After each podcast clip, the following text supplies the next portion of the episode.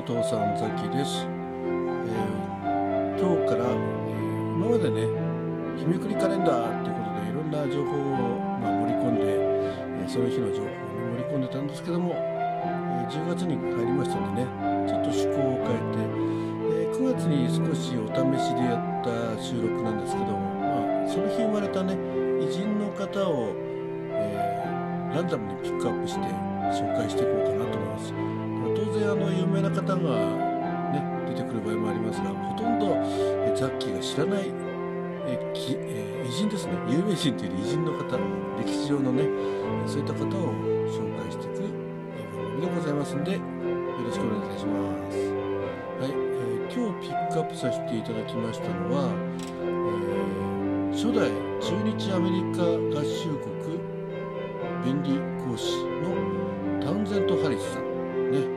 の方よくお名前は聞きますよね。まああの歴史的に言いますと江戸時代後期にね日本に来られて日米修好通商条約を締結したことで知られてますね。確か下田あたりだったと思うんですけどね、えーなんか最近の大河ドラマでもそんなようなお話があったようななかったような、えー、定かではございませんよね。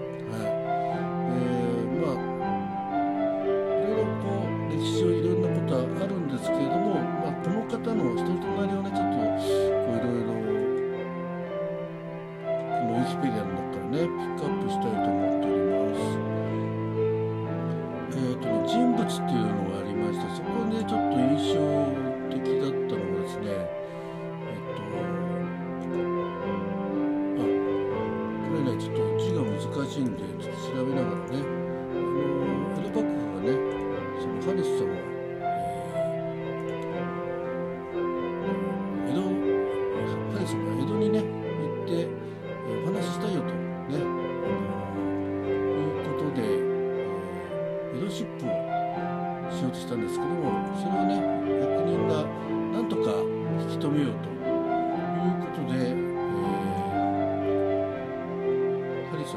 はね籠絡しようねまあ籠絡っていうのはねこれ難しい字だったんですけども、えー手なずけるね巧みに手なずけて自分の思い通りにしようとするっていうようなことでね、まあ女性は手貝場っ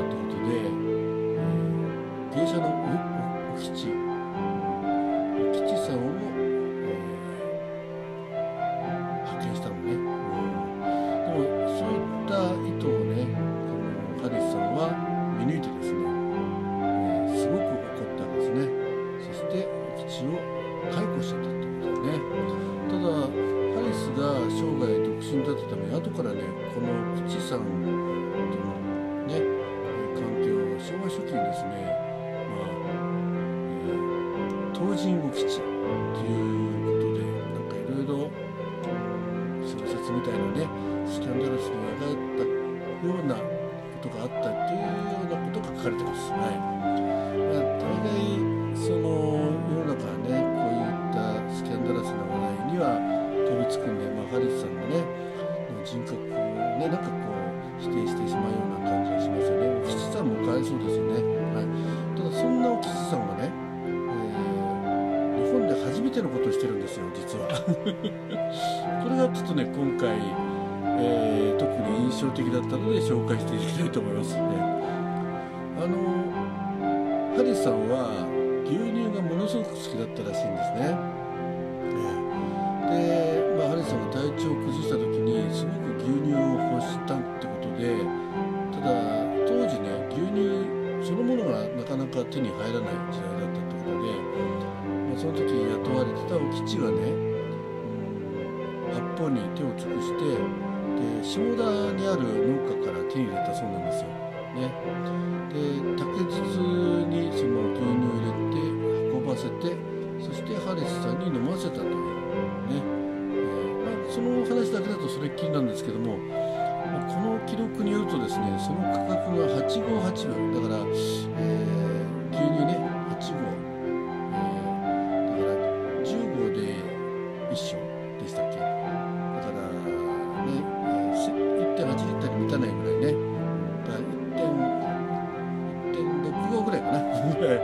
1.6合ぐらいかな1.6升0.6 0.6章あわかんない、え。ーまあ、おちょこ8杯分ぐらいですよね。お ちょこわかんない。ちょっとっくりか、うん、それがね1両3分88問なんだって。でこれ非常に高価だってですね。どどのぐらい高価かというとですね当時の米俵3秒分に相当したそうです、はい。ね。まあ、一升に満たない一升日に満たない牛乳ね。が米俵3秒分に相当したところで、まあ、その価格もびっくりなんですけど、えー、牛乳をね公式に売買して飲用飲料と飲料としてね飲用として、えー、っていうの記録としては日本ではこれが初めてだというねいうことらしいんですよ。えー、ということで、まあ、その当時ね玉泉寺にいたれを記念して、えー、金さんのいた玉泉寺にね、えー、牛乳の日が建てられてるっていうお話でした。はいね、初めて牛乳が、えー、流通されたというかね売買されたっていうのがハリスさんが体を壊して牛乳飲みたいよって言ったのが始まりだったあるかもしれませんが、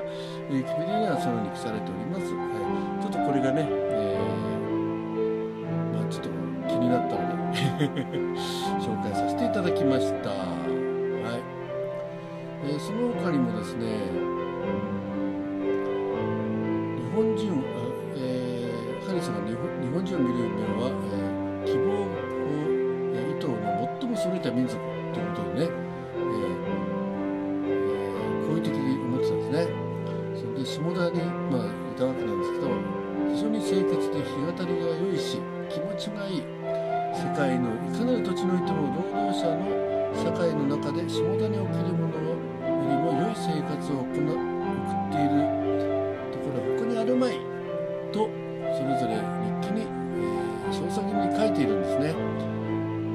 しかしながら、えー、風呂の混浴の習慣、厳格なハリスにとっては耐えられないもの耐えられないってことでねころな品の悪いことをするのか判断に苦しむと述べているそうです。ねまあ、生涯なんとかな独身を貫いたハリスさんのね、うん、おっしゃられるとなんかすごく重さを感じますね。さっきだったら婚約喜んでいっちゃいますけどね。はい、余談でございました。はい、まあ、あのその他でいろんなことはウィキペディアの方に紹介されてます。あの彼氏さん、えーさっきも名前は、えー、かろうじて覚えてもらいました、ね、日米通商条約をね最初に締結したところでね日本の、えー、世界の門戸をね開く一つの大きな、えー、条約に関わった、